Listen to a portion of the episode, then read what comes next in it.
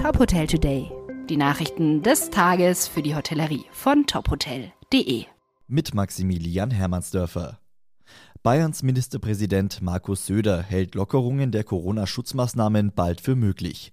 In der ARD sagte er gestern Abend, Omikron ist was anderes als Delta. Es zeige sich, dass zwar die Belegung der Normalbetten in den Krankenhäusern steige, aber bisher kaum Kapazitäten der Intensivstationen gebunden werden würden. Wenn es keine Überlastung gäbe, müssten Freiheiten an die Bürger zurückgegeben werden. Der richtige Weg könnte sein, mehr Zuschauer bei Sport- und Kulturveranstaltungen zuzulassen. Aber auch mehr Spielräume für Gastronomie, Messen und andere Veranstaltungen könnten angedacht werden. Bundesfinanzminister Christian Lindner hat im Spiegel ähnliche Punkte angesprochen. Die nächste Bund-Länder-Runde Mitte Februar sollte sich mit einer Öffnungsperspektive beschäftigen. Im Gastgewerbe ist Arbeiten in den Abendstunden sowie an Wochenenden und Feiertagen oftmals Pflicht. Um die Motivation der Mitarbeiter zu erhöhen, können Arbeitgeber in einigen Fällen Zuschläge zum vereinbarten Arbeitslohn zahlen. Steuerberaterin Katrin Schubert von ETL Adhoga erklärt, was dabei wichtig ist.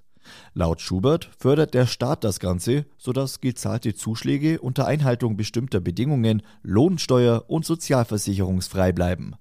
Für die Zeit zwischen 20 bis 6 Uhr kann zum Beispiel ein Zuschlag auf den Grundlohn in Höhe von 25 Prozent gezahlt werden.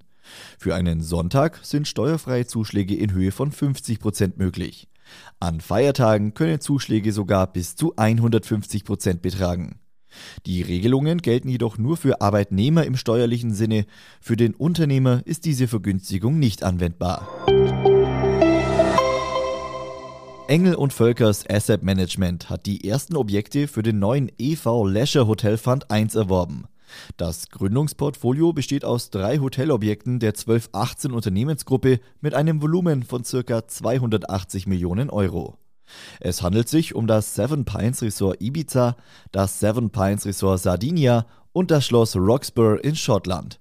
Anton Tjonk, Managing Director der Engel und Völkers Asset Management, sagt, alle Hotels befinden sich in einzigartigen, nicht reproduzierbaren Lagen und wurden bzw. werden von unserem Kooperationspartner 1218 umfassend revitalisiert, um höchsten Ansprüchen gerecht zu werden, sowohl von Gästen als auch von Investoren.